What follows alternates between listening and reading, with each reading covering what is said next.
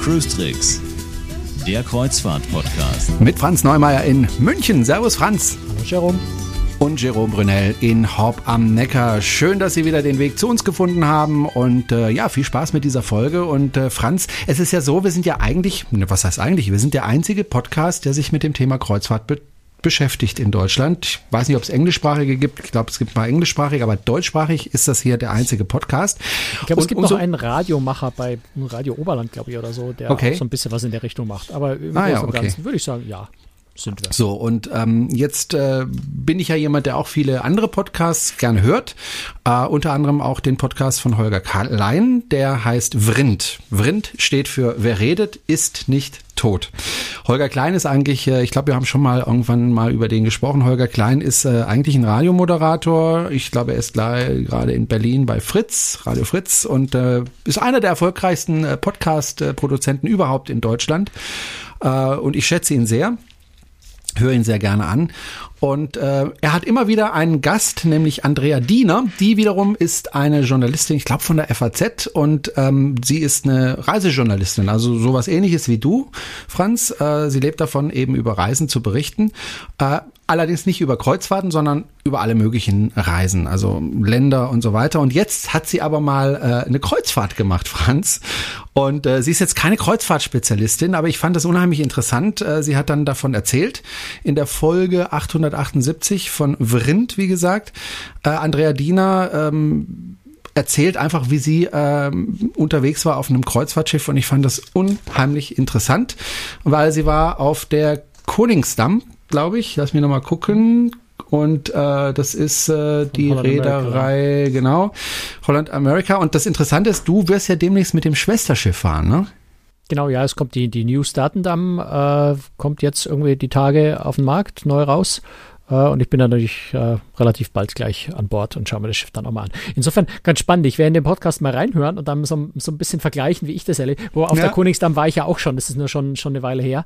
Ähm, da verblasst die Erinnerung ganz schnell. Aber ich bin mal ganz gespannt. Ich werde mir den auch anhören und, und oft ist es ja ganz interessant, ähm, ja, mal so diesen Blick von Leuten zu sehen, die, die nicht regelmäßig Kreuzfahrt machen. Manchmal hat man ja da so ein bisschen einen anderen Blick dann auch nochmal auf Schiffe, weil man vielleicht so als Kreuzfahrtspezialist ähm, auch schon zu viele Dinge einfach gewohnt ist und als normal hinnimmt, die vielleicht jemand, der das erste Mal auf ein Schiff kommt, so nicht wahrnimmt oder anders wahrnimmt. Ne? Insofern immer ganz spannend sowas.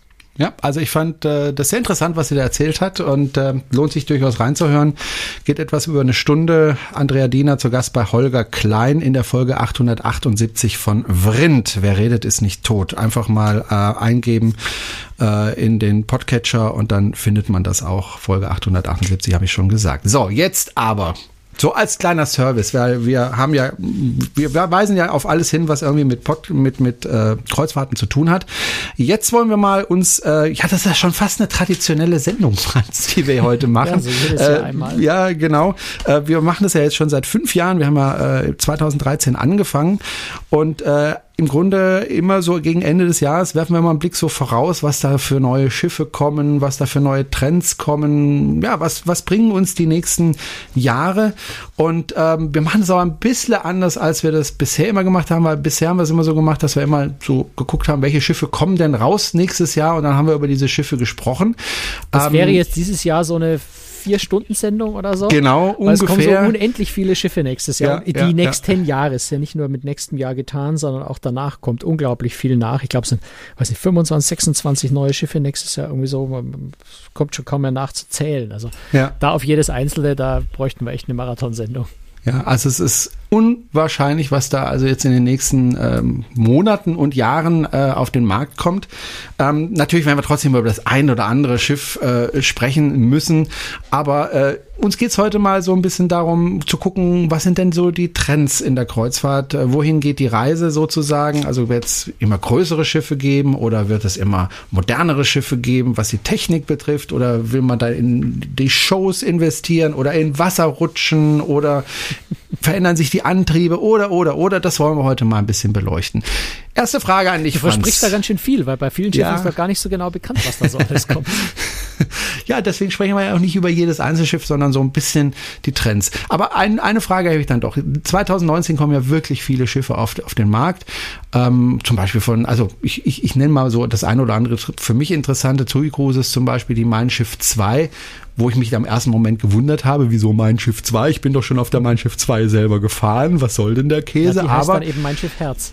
Genau. Die alte Mein Schiff 2. Die alte, okay mal ehrlich, äh, ich finde den Namen doof, mein Schiff Herz kann mich auch nicht Aber so ich glaube, da haben wir, da haben wir glaube so ich, auch schon mal drüber gesprochen, glaube ich. Am Ende ist es auch wurscht, wie ein Schiff heißt. Ja. Wenn es ein schönes Schiff ist, spielt es nicht die Rolle, wie es heißt. Mir wäre es lieber geblieben gewesen, die hätten es weiterhin mein Schiff 2 genannt. Da war ich nämlich drauf und dann weiß ich immer, wo es ist und kann ab und zu mal gucken, wie es dem so geht.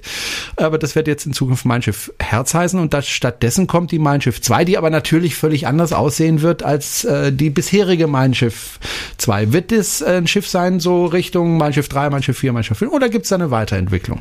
Eher wie Mein Schiff 1. Also es ist ja dieses Jahr ist ja die Mein Schiff, die neue Mein Schiff 1, die alte ja. Mein Schiff 1 ist ja nicht mehr in der Flotte.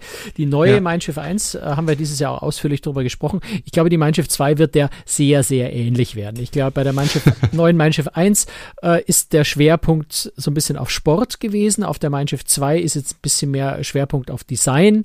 Ähm, aber ansonsten werden die Schiffe sich sehr, sehr ähnlich. Es sind einfach nahezu baugleiche Schiffe. Mhm. Aber wir werden es ja auch bald sehen. Äh, das Schiff kommt ja im Anfang Februar, Ende Januar, Anfang Februar schon raus. Das ist tatsächlich mal ein Schiff, was deutlich zu früh kommt. Äh, AIDA hat ja gerade mit der AIDA Nova wieder das Problem, dass die, die Werft etwas verspätet äh, das Schiff erst ausliefert. Ähm, bei der, bei der Mein Schiff 2, äh, Mein Schiff 2, ja. Die neue Mein Schiff 2 äh, ist ja auch Meyer-Werft, nur die in Finnland, in Turku. Ähm, die sind tatsächlich deutlich früher fertig geworden mit dem Schiff. Insofern werden wir da auch, werde ich das bald sehen und werde dann auch bald äh, ganz genau berichten können, wie es auf der Mein Schiff 2 ausschaut, auf der neuen. Genau, deshalb müssen wir jetzt auch gar nicht jetzt groß drüber sprechen. Was ich auch ein interessantes Schiff finde, keine Angst, ich werde nicht alle Schiffe durchgehen, Franz, haben wir ja auch so ausgemacht. Ich werde ja auch gar nicht zu jedem einzelnen ja, Schiff so viel, genau. weil um ganz ehrlich zu sein, noch so, so vor ein paar Jahren, wo jedes Jahr so fünf, sechs Highlight-Schiffe und noch zwei, drei andere kamen, da konnte man das noch so ein bisschen im Kopf behalten, was wo kommt und, und wo welche Neuerungen. Ne? Es sind nächstes Jahr jetzt, wenn ich gerade mal auf die Schnelle gezählt habe, vielleicht plus minus zwei, würde ich mal behaupten, irgendwo so 25 neue Schiffe, jeden Monat zwei da verlierst du echt ganz schnell den Überblick, mhm. weil einfach selbst innerhalb von einer Reederei möglicherweise zwei oder drei Baureihen gerade parallel laufen und also das wird tatsächlich zunehmend so unübersichtlich, dass auch ich immer wieder einfach nachschauen muss, weil ich mich nicht mehr genau erinnern kann, war das jetzt das Schiff oder das und war das die Baureihe oder die. Ähm, du verlierst echt langsam den Überblick. Es ist unglaublich, diese Geschwindigkeit, mit der neu gebaut wird gerade. Mhm. Trotzdem, auf ein Schiff möchte ich gerne noch zu sprechen kommen, weil es mir scheint, es ist ein wirklich großes Schiff, nämlich die MSC Bellissima, das ist Meraviglia-Klasse. 5700 Passagiere passen da drauf, plus die Besatzung. Das ist ja ein Riesenpott, oder? Ja, wobei, du sagst schon, Meraviglia-Klasse, die MSC mhm. Meraviglia gibt es ja auch schon, die ist genauso ja. groß. Ähm, ja, äh, ist ein sehr großes Schiff, aber das ist natürlich, wenn du nach Trends fragst, eine der Trends, die tatsächlich gerade schon laufen, äh, sind sehr, sehr große Schiffe. Also wir hatten ja bisher die Symphony of the Seas, also die Oasis-Class-Schiffe von Royal Caribbean, die so die größten Schiffe der Welt waren. Das werden die auch auf absehbare Zeit bleiben. Aber bisher war danach lange nichts und dann kamen die nächst kleineren Schiffe. Ähm, der Trend ist jetzt tatsächlich, es werden ganz viele neue Schiffe kommen, die mit der Tonnage in die Nähe der Oasis Class kommen, in der Passagierzahl zum Teil äh, drüber hinaus, zum Teil sogar deutlich drüber hinaus. Wenn ich mir die Global Class von Star Cruises anschaue, also eine asiatische Reederei, die 2020, 2021 ihre Schiffe auf den Markt bringt, äh, das ist von der Tonnage her weniger als die Symphony of the Seas, äh, wird aber Maxi äh, Standardbelegung 5000 Passagiere haben, also auch knapp unter der Symphonie, aber Maximalbelegung 9500. Ähm, also da sind wir schon in, in, gewaltigen Dimensionen. Auch, auch eine Aida Nova hat äh, eine Maximalbelegung von 6600. Ähm, das ist nur minimal weniger als die Symphony of the Seas hat. Also da sind dann schon jetzt Schiffe im Anmarsch, die ziemlich nahe an die, an die größte Schiffsklasse der Welt rankommen, wo bisher zur nächstgrößeren doch ein ganz brauchbarer Abstand war, ein relativ großer Abstand war. Also Aber da schließt sich so eine Lücke mit relativ vielen sehr großen Schiffen. Aber auf der anderen Seite gibt es auch viele kleinere Schiffe. Also ich lese hier zum Beispiel äh, die Scenic Eclipse mit 228 ja, Passagieren. Mal schauen, wann die kommt, weil die haben gerade ja. große Probleme mit der Werft, okay. die immer wieder kurz vor der Pleite steht. Das Schiff hat sich schon zweimal verzögert.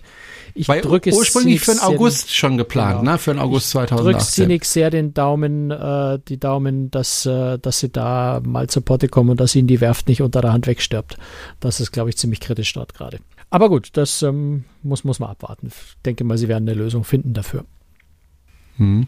Ansonsten, ja, du, hast, du hast schon recht, es sind sehr viele kleine Schiffe, es sind vor allem. Also zum Beispiel auch hier 120 Passagiere bei der ja. Coral Adventurer.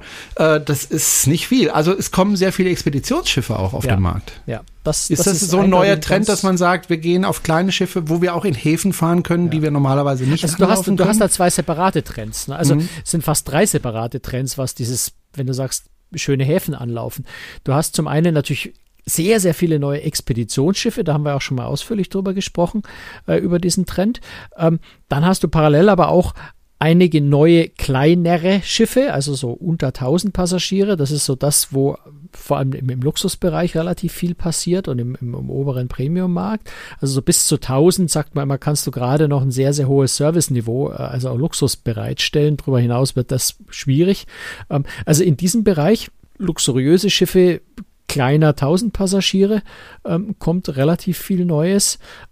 Und du hast aber auch bei den Massenmarktreedereien äh, so, einen, so einen Trend zu parallel zu diesen ganz großen Schiffen auch wieder das eine oder andere etwas kleinere Schiff, wobei etwas kleiner heißt dann vielleicht so drei, dreieinhalbtausend Passagiere, die eben von der Größe her so sind, dass du auch in etwas kleinere Häfen äh, noch reinkommst, also nicht so limitiert bist wie bei den ganz riesengroßen Schiffen, die eben nur noch Standardrouten fahren können mit ein paar wenigen Häfen, die die Logistik vor allem an Land haben, um mit so vielen Passagieren umzugehen, sondern halt Schiffe in der Größenordnung irgendwo um die 3000, ähm, da wo sie ja TUI Cruise ist ja knapp drunter zum Beispiel bewegt. Ähm, Norwegian, die, die, die, ähm, ähm wie heißt die, die Leonardo-Klasse zum Beispiel, die kommt, ist, ist ganz gezielt auf diese Größe äh, geplant worden, um eben einfach die Schiffe flexibler einsetzen zu können, in verschiedenen Fahrgebieten einsetzen zu können. Ähm, und eben auch mal in kleinere Häfen reinzukommen. Also nicht die Logistik für 5, 6, 7.000 Passagiere an Land zu brauchen, ähm, sondern eben auch mal wohin fahren zu können, wo vielleicht die touristische Infrastruktur nicht ganz so extrem ausgebaut ist. Ähm, also das ist sicher auch noch ein kleiner Trend, den man erkennen kann. Ähm, eigentlich ist der große Trend ist eigentlich Diversifizierung. Ja, es ist äh, in, in allen Größenklassen wird neu gebaut. Ähm, die Reedereien stellen sich auf unterschiedliche Weise auf und, und versuchen ihre Märkte zu, zu stärken ähm, und einfach ja möglichst flexibel zu bleiben am Ende. Ähm, oder eben durch eine Mischung der Flotte mit ganz großen, mit mittelgroßen, mit kleineren Schiffen, durch unterschiedliche Schiffsklassen, diese neu bauen, äh, flexibel zu bleiben, was die Fahrgebiete angeht. Wir haben ja gerade. Ja? ja, okay. Ne, sag ruhig. Nee, mach weiter. nee, nee, mach erst mal. Wir kommen auf LNG noch. Okay. Ähm, wir haben es ja gerade angesprochen, es gibt Schiffe, die wirklich unfassbar groß sind und ein, der andere Trend eben sehr kleine Schiffe. Aber wenn, wenn ich so mir den Trend anschaue mit diesen unfassbar großen Schiffen, also wenn da jetzt sechs, sieben, acht, neuntausend Passagiere da in einen Hafen reingeschwemmt werden, wo ist denn dann irgendwann mal eine Grenze erreicht? Oh, keine Ahnung, wo die Grenze ist. Also die Grenze ist irgendwo da, wo die Häfen halt nicht mehr aufnahmefähig sind, wo die touristische Infrastruktur vor Ort nicht mehr aufnahmefähig ist. Ähm, oder wo du auf äh, Destinationen stößt, die sagen, wollen wir nicht mehr, akzeptieren wir nicht mehr. Das da ist tatsächlich in vielen Städten inzwischen ja ein, ein, ein, ein, ein ja, zum Teil starke Proteste gegen Overtourism. Das ist auch kein reines Kreuzfahrtproblem. Ähm, da haben wir auch schon mal so ein bisschen drüber gesprochen. Das müssen wir nicht zu sehr ausbreiten, das Thema Overtourism jetzt. Aber äh, zum Beispiel Dubrovnik hat jetzt tatsächlich endlich feste Regeln äh, definiert für eine Maximalzahl an Passagieren in der Stadt und Schiffen in der Stadt. Ähm, die Stadt Bergen versucht gerade sowas ähnliches in Norwegen, weil die tatsächlich inzwischen auch da ein Problem haben. Oslo hat, glaube ich, schon äh, was eingeführt. Ähm, das sind Stavanger, glaube ich, diskutiert was. Gerade gerade so in den nordischen Ländern ist da eine sehr, ein sehr großes Bewusstsein äh, vorhanden, äh, wo dann Gemeinden einfach sagen, wir wollen nicht mehr unendlich viel, sondern wir wollen verträglichen Tourismus in verträglichen Zahlen. Und äh, insofern gibt es da natürlich schon Limitierungen dann auch für die Schiffsgrößen. Deswegen ganz sicher auch der Trend bei den Reedereien zu der Diversifizierung, zu dem Versuch, auch kleinere Schiffe zu, was heißt Versuch, zu, zu, zu, zu den Aufträgen, kleinere Schiffe zu bauen, wo sie sagen, wir wollen uns einfach für die Zukunft flexibler halten. Und äh, wir wollen vielleicht auch in Zukunft nach Norwegen fahren. Und wenn die norwegischen Städte irgendwann einfach sagen, wir wollen die ganzen großen Schiffe nicht mehr, ähm, würde ein Fahrgebiet komplett wegfallen, wenn ich keine Schiffe habe, die in der Größe wären, dort noch hinfahren zu können. Also insofern gibt es da sicher eine Limitierung, wobei jetzt natürlich dieses Extrembeispiel mit den 9500 Passagieren Global Class, das ist jetzt nicht eine, eine chinesische Reederei, also Star Cruises, äh, die ja auch nur in dem Markt dort fahren werden dort vielleicht auch nochmal eine andere Situation. Äh, man sieht es ja auch, die, die Passagierzahl bei Doppelbelegung sind 5000, äh, dann geht es bis 9500 drauf. Also da redet man dann halt einfach um sehr große Familienkabinen, wo dann vielleicht fünf, sechs, acht Leute, äh, was eben in China, das weißt du ja besser wie ich, ähm, viel üblicher ist beim Verreisen, dass man im großen Familienverbund verreist. Das ist vielleicht auch nochmal eine Sondersituation. Das mhm. ist die Schiffsgröße und die die Passagierzahlen angeht. Aber so diese Dimension, um die 6005 bis 6 bis 6,5. Ähm, das sind schon die ganz großen Schiffe, die jetzt da sind. Und ja, ich glaube, da ist auch mehr Abstimmung der Reedereien untereinander notwendig, dass dann eben nicht drei 6000 Passagiere-Schiffe gleichzeitig in Barcelona liegen oder sowas. Ähm, da muss man, glaube ich, äh, man wird einfach unflexibler durch diese Größe. Das ist gar keine Frage. Also ich glaube nicht, dass es der Markt unendlich viele von diesen ganz großen Schiffen verträgt. Gut, auf der anderen Seite. Weil es wenige Häfen gibt, wo sie hinfahren können. Auf der anderen Seite kann man eben sehr viel Geld mit solchen Schiffen verdienen. Äh, je größer ein Schiff ist, desto besser kann man das natürlich bewirtschaften. Und ich denke mal auch, dass viele Schiffe vielleicht auch so fahren, vielleicht weniger in Europa, aber in Amerika, ähm, dass, dass, dass eben die Passagiere kaum noch von den Schiffen runtergehen spielt auch eine Rolle. Das ist vielleicht noch so ein bisschen zu. Also klar, natürlich hast du gerade so auf Schiffen wie, ich bleibe immer wieder bei der Oasis-Klasse als Beispiel, aber vergleichbare Größen bei anderen Reedereien, wo tatsächlich zunehmend Leute auch einfach an Bord bleiben, weil das Schiff an Bord so viele Attraktionen bietet, ähm, dass die Leute vielleicht in einem Hafen, wo sie jetzt aus ihrer subjektiven Sicht sagen, ist langweilig oder ist nicht so viel los an Land, äh, lieber an Bord bleiben und ja, mal in Ruhe das Spa genießen, die Sonderangebote dort nutzen oder mal in ein Restaurant gehen oder einfach, ja, den Wasserpark, was auch immer an Attraktionen an Bord ist. Ähm, genießen zu einer Zeit, wo vielleicht andere Passagiere an Land sind und deswegen der Antrag da nicht so groß ist. Also das ist sicher, sicher eine Sache, die passieren wird. Ähm, ich glaube auch, dass wir in absehbarer Zeit in, in Europa, mutmaßlich im Mittelmeer, vielleicht die erste Privatinsel sehen werden, wo man also künstliche ähm, Destinationen schaffen wird, in begrenztem Umfang, weil Mittelmeer ist nach wie vor, vor allem natürlich für das amerikanische Publikum, äh, eine Kulturreise. Der Amerikaner will jetzt nicht nach Europa fliegen, um hier auf eine Privatinsel zu gehen, da geht er in die Karibik dafür. Ähm, aber tendenziell kann ich mir schon vorstellen, dass man vielleicht eine, eine Privatinsel oder irgend sowas ähnliches im Mittelmeer auch mal hat, äh, um vielleicht auf einer Sieben-Tage-Reise äh, nicht nach zu sechs Städten zu fahren, sondern vielleicht nur, nur zu fünf und dann noch an einen schönen Privatstrand. Ähm, denke schon, dass sich sowas in absehbarer Zeit zeigen wird. Ähm, eher im Bereich der Utopien oder, oder, oder, oder noch, noch Denkspielen ist sicher der Punkt, dass man sagt, man hat ein Schiff, das vielleicht überhaupt nirgendwo mehr anlegt ähm, das so groß ist, dass es mehr ein schwimmendes Ferienressort ist, eine, schwimmende Insel, wo gar nicht mehr die Idee ist, von Stadt zu Stadt zu fahren. Aber das ist sicher eher eine ferne Zukunftsvision, wo wir, weiß ich nicht, traue ich mich nicht zu sagen, wann sowas kommt, aber jetzt sicher nicht in den nächsten zehn Jahren. Jetzt ist ja äh, die Aida Nova kurz davor äh, ausgeliefert zu werden. Das erste Schiff, das äh, rein mit LNG fährt, wobei es, soweit ich weiß, ja auch trotzdem noch mit Schweröl fahren kann, wenn es unbedingt sein muss. Äh, aber eigentlich Dual, Dual Fuel Motoren. Genau. Diese Motoren können das tendenziell alle. Also überall da, wo jetzt ein LNG-Schiff gebaut wird, können die auch und haben auch eine geringe Menge an äh, unter Umständen nicht Schweröl, sondern, sondern Marinediesel oder sowas an Bord. Ähm, ich bin da technisch jetzt nicht zu tief drin, aber ich glaube, zum Starten von LNG braucht man erstmal ein paar Liter von dem anderen Treibstoff irgendwie so. Ähm, also äh, ganz, ganz komplett ohne geht's nicht, aber der Hauptantrieb, der 99,9 Prozent des Treibstoffverbrauchs wird dann wohl LNG sein. Und das ist eine gute Sache, darüber haben wir ja schon gesprochen, weil das einfach äh, deutlich umweltfreundlicher äh, verbrennt, dieses äh, es LNG. Gesundheits, ja, es ist gesundheitsfreundlich. Das haben wir im Moment, das ja. LNG, was verwendet wird, weil es ja ein fossiler Brennstoff. CO2 reduziert sich dadurch ein bisschen, Nicht, ja, ein bisschen, doch 20 Prozent, wieder Ausgleich ja. durch, durch den Methanslip, der passiert und Methan ist ein stärkeres Klimagas ja. als, als CO2. Also möglicherweise bringt jetzt LNG, was CO2 angeht, nicht den Riesendurchbruch, äh, Durchbruch, aber es reduziert eben Schadstoffe, die vor allem gesundheitsschädlich sind. Die, die Stickoxide, über die wir gerade über Fahrverbote in deutschen Städten diskutieren, die da ja. relevant sind. Schwefeloxide, beides in, bei LNG quasi nicht vorhanden. Insofern schon ein sehr, sehr großer Fortschritt, vor allem was die Luftreinhaltung in Häfen angeht und, und generell Luftreinhaltung angeht, Gesundheit für Menschen angeht. Insofern ein sehr großer Schritt. Und der nächste Schritt bei LNG wird dann sein, dass man LNG synthetisch generiert, ähm, also nicht mehr aus fossilen Quellen nimmt. Ähm, dann wäre natürlich auch der CO2-Vorteil da. Ja, ähm, jetzt ist es jetzt ein Schiff, das mit LNG fährt. Äh, jetzt ist natürlich die Frage an dich, äh, wie sieht es in Zukunft aus? Wie ist da der Trend? Werden da mehr Schiffe erscheinen mit LNG oder ist das nur so ein kleines Strohfeuerchen? Ich denke mal, es wird schon wieder Nein, neue Schiffe geben. Ne? Ich meine, äh, eine ganz entscheidende Überlegung für Reedereien ist zurzeit, ähm, und das gilt nicht nur für die Hochseekreuzfahrt, äh, sondern auch für die, für die zivile Schifffahrt, also die ganze Transportfracht, Containerschifffahrt, weil für alle ja dieselben Gesetzesvorschriften gelten. 2000, ab 2020, ab 1. Januar 2020 äh, muss der Schwefeloxidausstoß auch auf hoher See, also überall, wo jetzt nur in Schutzgebieten die Vorschriften gelten, überall auch auf hoher See äh, der Schwefelgehalt des Treibstoffs oder das Äquivalent an, an, an Schadstoffausstößen aus dem Schornstein ähm, unter 0,5 Prozent liegen.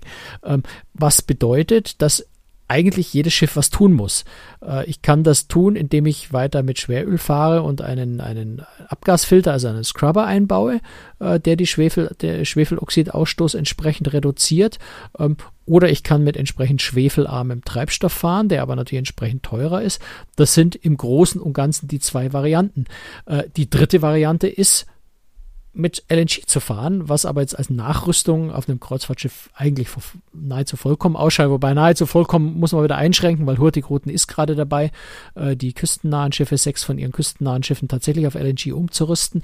Also grundsätzlich geht's natürlich, aber es ist ein sehr, sehr großer Aufwand und ist in der Regel nicht wirtschaftlich. Ähm, bei Hurtigruten ist es eine Spezialsituation, weil es einfach Auflagen des norwegischen Staats für die, für die Konzession für diese Küstenroute und sowas gibt. Da ist es dann auch wirtschaftlich vertretbar. Aber ansonsten ist die Umrüstung auf LNG in der Regel wirtschaftlich wirtschaftlich nicht vertretbar. Ähm, das heißt, es geht bei LNG vor allem um Neubauten. Ähm, da muss man eben überlegen, wie, wie plant man als Reederei? Ja? LNG ist nach wie vor eine Technologie, wo man sagen muss, äh, möglicherweise ein bisschen in Kinderschuhen, aber, aber auf einem Punkt, wo man sagen kann, man kann es einsetzen. Ähm, die Versorgung ist halt noch so die große Frage. Wo überall auf der Welt werde ich in Zukunft ausreichend Möglichkeit haben, LNG zu bunkern? Das sind die Prognosen zwar recht gut, ähm, aber wenn man ein Kreuzfahrtschiff baut, will man ja doch sicher gehen, dass die nächsten 25 Jahre das Schiff auch irgendwie dorthin fahren kann, wo man es hinschicken will und möglichst flexibel ist. Ähm, und da ist die Versorgungslage halt nach wie vor noch nicht so richtig geklärt. Was auch dazu führt und vielleicht so ein bisschen erklärt, warum die LNG-Schiffe, die im Moment in Auftrag und in Planung sind, tatsächlich alles riesengroße Schiffe sind, weil schlicht und einfach dort man sicherheitshalber größere Tanks für LNG einbaut, ähm, um sicher zu sein, dass man immer genügend Treibstoff hat, wenn man einfach auch mal wohin fährt, wo in der Zukunft, man weiß es ja einfach noch nicht genau, wo man überall LNG bekommen wird, ähm, zumindest über die Größe des Tanks äh, sich etwas flexibler noch hält. Ich glaube, das ist einer der wesentlichen Gründe, warum man im Moment bei den Bau Neubauaufträgen ähm, vor allem sehr, sehr große Schiffe mit LNG äh, in Planung sieht, ähm, weil die dann eben auch die Möglichkeit haben, mehr Tankkapazität zu haben, um da flexibel zu sein. Ist aber so ein bisschen Spekulation von mir, aber ich glaube, das liegt, das liegt irgendwo nahe, dass das einer der, einer der Gründe dafür ist, warum die gerade die großen Schiffe mit LNG ausgestattet sind, weil es ja auch Ausnahmen gibt. Ne? Sie Hurtigruten, die kleinen Schiffe, die auf LNG umgerüstet sind. Äh, Ponant äh, plant einen Eisbrecher-Expeditionsschiff mit LNG. Das ist für mich so in meinem Kopf noch so das, das größte Fragezeichen ist, wie um alles in der Welt soll das gehen? Wo wollen die in Polarregionen, in Expeditionsfahrtgebieten LNG hernehmen? Ähm, das, da, da bin ich sehr, sehr gespannt, wie das funktioniert wird. Ähm, aber bis das Schiff kommt, dauert naja, wenn, eine Weile. Bis dahin ist auch so ein bisschen klarer, wo, wo gibt es Bunkermöglichkeiten. Wenn ein Wal pupst, könnte man ja das nehmen und verfeuern.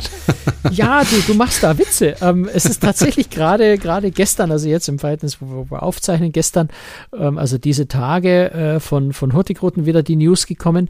Äh, Hurtigruten wird auf den Schiffen, wo sie LNG einsetzen, tatsächlich nicht nur LNG einsetzen, sondern ein Gemisch aus LNG und Biogas.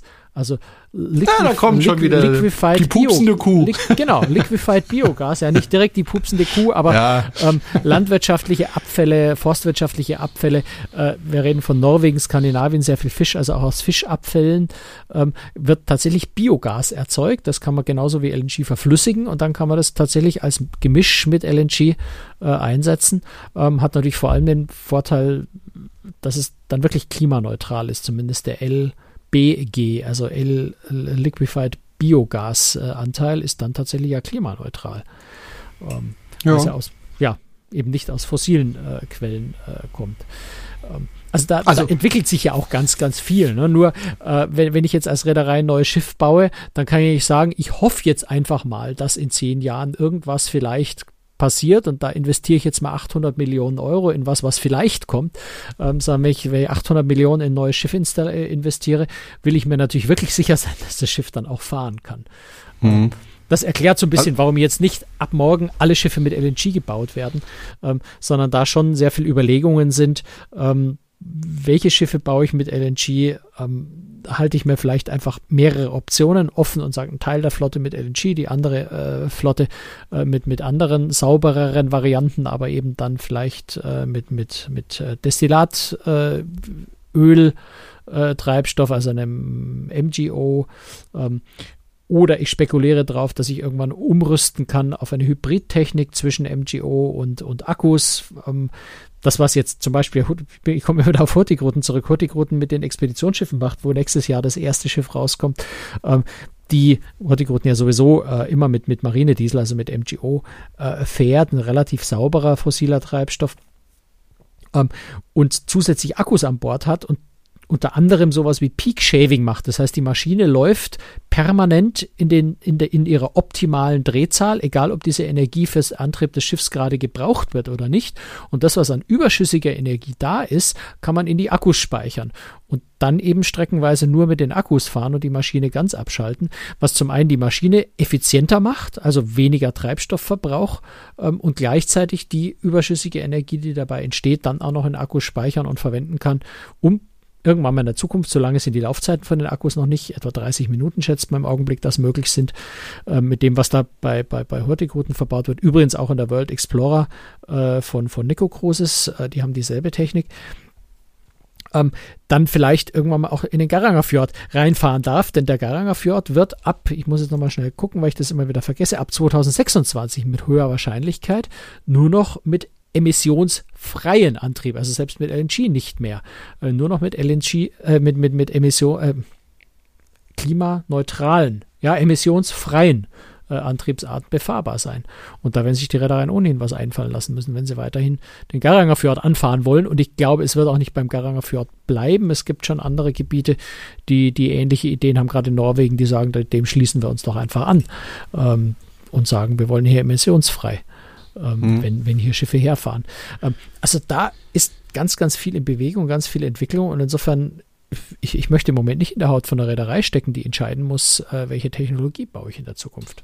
Ja, also ich habe mir ja schon mit mit mit äh, CNG äh, befasst, also mit mit Erdgas beziehungsweise Biogas, ähm, weil bei mir in der Nähe ein Bauer genau das herstellt und äh, ich habe mir die Anlage mal zeigen lassen. Das ist sehr interessant, äh, wie das funktioniert und wie das dann komprimiert wird und und wie das auch gewaschen wird das Gas und mhm. ja und ich habe das dann getankt und bin damit durch die Gegend gefahren, weil ich hatte ja ein Erdgasauto, bevor ich mir ein elektrisches gekauft hat und dann ist es ja tatsächlich so, ähm, der Kohlenstoff kommt ja dann aus diesen Abfällen. Das heißt, es ist tatsächlich mehr oder weniger CO2-neutral. Ich sage deswegen mehr oder weniger, weil natürlich beim Herstellungsprozess auch nochmal Energie gebraucht wird, um zum Beispiel das Gas zu komprimieren.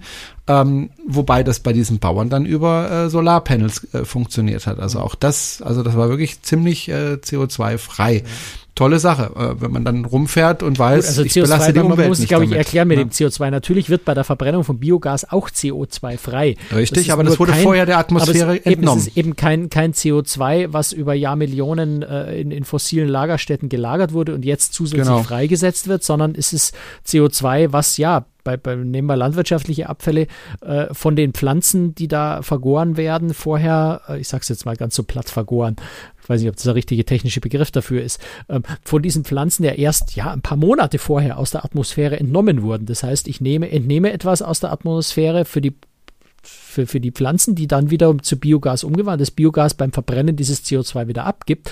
Ähm, aber das ist quasi ein Kreislauf. Ich gebe der Atmosphäre kein zusätzliches CO2, was ich aus Jahrmillionen alten Lagerstätten äh, erst hochhole und dann verbrenne genau. und dadurch das erst frei wird. Das ist der große Vorteil sicher von, von Biogas oder von anderen Technologien, wenn wir drüber reden, zum Beispiel äh, eben auch LNG äh, synthetisch herzustellen. Dann wird bei der Verbrennung selbstverständlich trotzdem äh, CO2 frei, aber das kommt eben nicht aus fossilen Lagerstätten, sondern wurde relativ kurz vorher erst der Atmosphäre entnommen, sodass ein Kreislauf entsteht und kein zusätzliches CO2 in die Atmosphäre geht. Ja. Das ist das Spannende dabei. Ja, wobei äh, natürlich die Mengen, die da so produziert werden können, zumindest im Moment äh, nicht so wahnsinnig groß sind, dass man damit alle Schiffe betreiben könnte. Aber was ich ein bisschen schade ja, finde, ist, dass die Reedereien nicht vers noch verstärkter auf LNG gehen, ähm, weil auch wenn es mehr Schiffe gäbe, natürlich der Druck auf die Häfen größer wird, das auch anzubieten als Treibstoff. Also, ja, aber ich habe ne? vorhin schon gesagt, würdest du ja. dir ähm, also rechnen wir es mal auf unser unsere äh, Investitionsvolumen um. Würdest du dir ein 150.000 Euro Auto kaufen mit einem Treibstoff, wo du noch nicht so genau weißt, ob es diesen Treibstoff eigentlich gibt? Naja, sowas ähnliches habe ich ja eigentlich schon fast gemacht. Nicht 150.000, aber naja, ein bisschen weniger als Tesla die Hälfte. gekauft, der bundesweit ja. flächendeckende Versorgung mit, mit Stromsäulen ja, hat. Also aber, aber, jetzt bekommt das große Aber, du hast sicher auch oft in der Presse gelesen, Tesla geht demnächst pleite. Und äh, das war tatsächlich im Raum, dass diese Firma pleite geht und dann hätte ich nichts mehr davon gehabt von diesen ganzen dann Daten. Hättest du jetzt wahrscheinlich deiner, nicht. Ja, gut, aber du hast ja? trotzdem. Also es war schon ein gewisses also Risiko. Ein bisschen. Ein kleines. Aber du weißt, was ich meine, ja? Also ich baue ja, ich als Reederei schon, kein 800 Millionen Schiff, ähm, bei dem ich Gefahr laufe, es möglicherweise nur von Barcelona nach Marseille einsetzen zu können und sonst nirgendwo damit jemals hinfahren kann. Das heißt, mit so einem Riesenschiff im Winter halb leer durch die Gegend fahre, also schlicht und einfach gnadenlose Verluste einfahre damit. Dieses Risiko geht man vernünftigerweise nicht ein. Und ich glaube, das kann man auch niemandem vorwerfen, dass niemand das ein, weil wir haben das immer wieder mal den Punkt, wo man solche Erwartungen hegt an Reedereien. Man muss einfach sagen, es sind Wirtschaftsunternehmen, es sind keine Wohlfahrtsverbände, es sind keine Umwelt-NGOs, äh, sondern es sind börsennotierte Wirtschaftsunternehmen. Und da setze ich keine 800 Millionen in, oder mehrfach 800 Millionen in den Sand für ein Schiff, was dann möglicherweise nur äußerst eingeschränkte Fahrgebiete hat, weil ich an meinen Treibstoff nicht rankomme. Das macht einfach keiner. Also ich, ich glaube, es ist einfach eine, eine Entwicklung, die da so ein bisschen parallel läuft. Ne? Ein paar gehen voran. Karnevalkonzern im Wesentlichen und MSC im zweiten Zug, ähm, die ja in, in, in nennenswerter Größenordnung jetzt LNG-Schiffe bauen die nächsten Jahre. Ähm, gleichzeitig im Fracht- und Containerbereich, muss man ja auch sagen, dort werden ja auch sehr viele äh, Schiffe, also relativ viele Schiffe mit, mit LNG-Antrieb gebaut. Ähm, dadurch gibt es einen Anreiz für die Öl- und, und Gasindustrie, ähm, das LNG auch tatsächlich an mehr Orten äh, zum Bunkern bereitzustellen. Ähm, und dann ist es, glaube ich, so ein Kreislauf, der da entsteht mit der Zeit. Aber ich glaube, wir sind gerade auch schon wieder viel, viel zu lange mit dem Thema LNG, mit genau, dem wir uns ja auch schon mal nämlich, ausführlich beschäftigt haben. Ich, ich glaube, wollt, da sollten wir langsam weggehen ja, davon. Da wollte ich auch jetzt weg, äh, nämlich äh, wollte ich dich fragen, was so die Trends in der Unterhaltung jetzt sind. Wir haben ja in den letzten Jahren schon oft drüber gesprochen und dann ja, immer größere Rutschen, schöne Theater mit modernen LED-Ausstattung.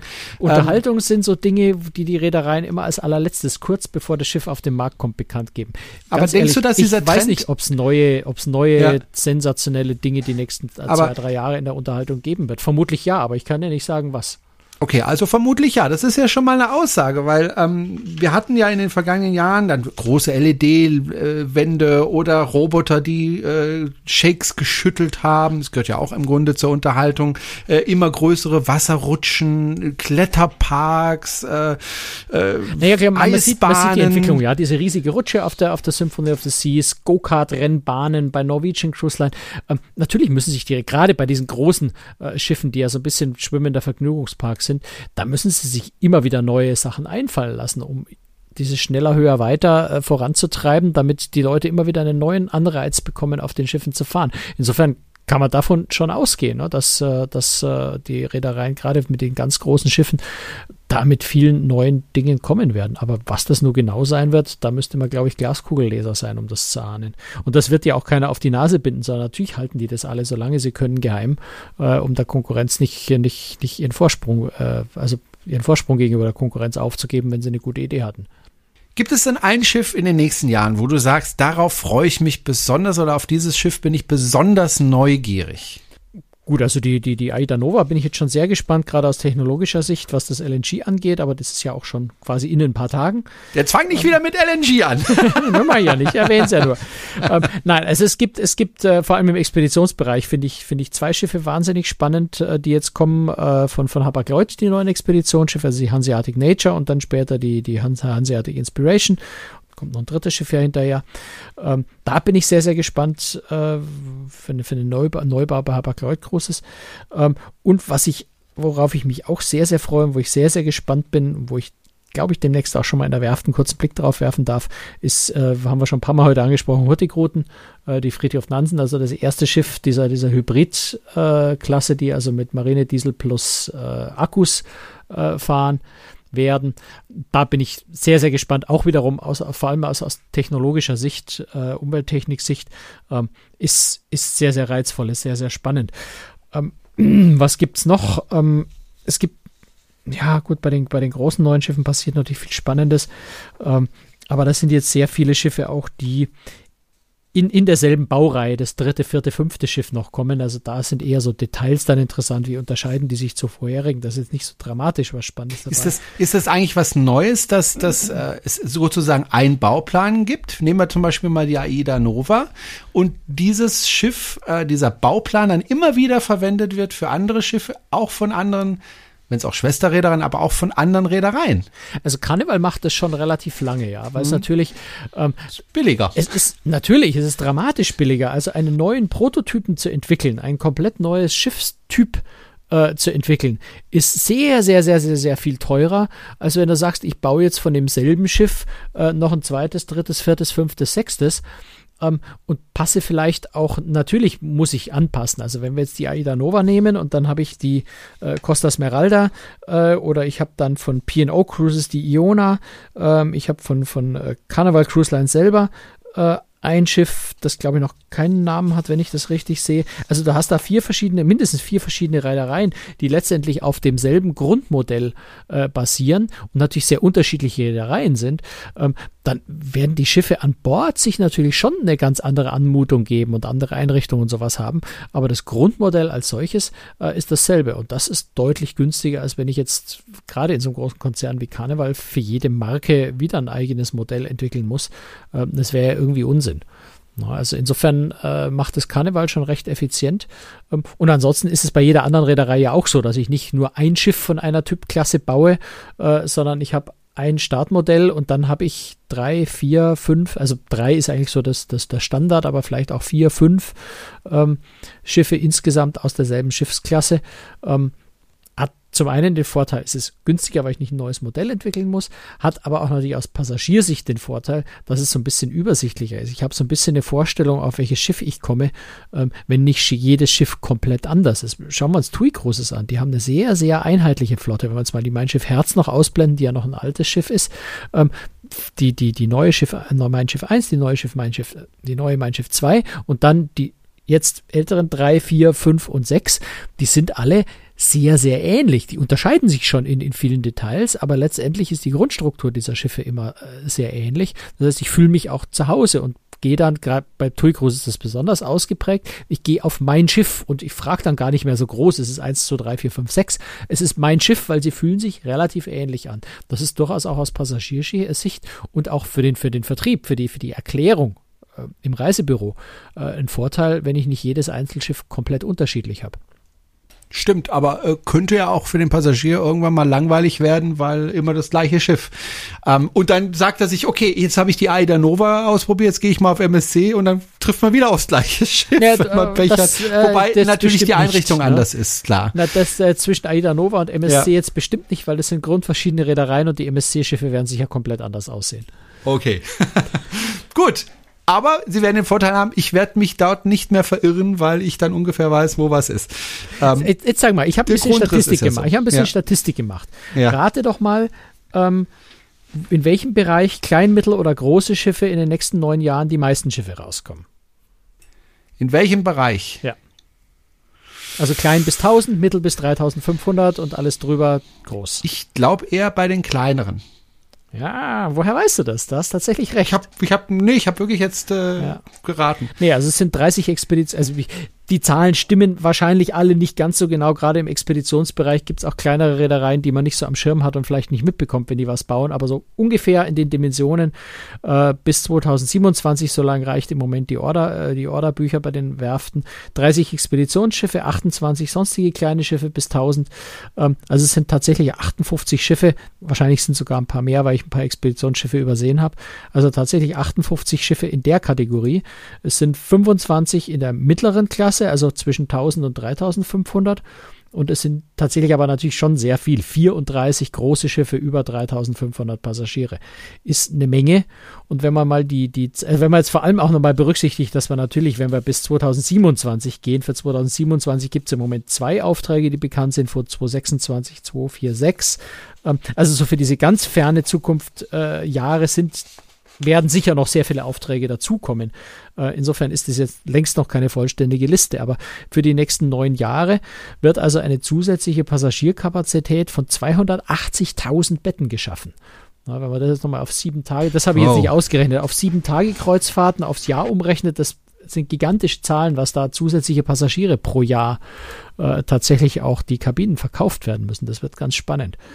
Ähm, Wenn da so viele neue Schiffe kommen, gehen denn auch Schiffe? Weißt du von Schiffen, die in nächster Zeit ausgemustert werden? Ja, Gibt es da überhaupt eine Erhebung? Schwierig, das, gell? Na, das kündigen Reedereien jetzt natürlich nicht zehn Jahre vorher an, dass sie irgendwas ja, ausmustern. Eben. Das ist in der Regel relativ kurzfristig.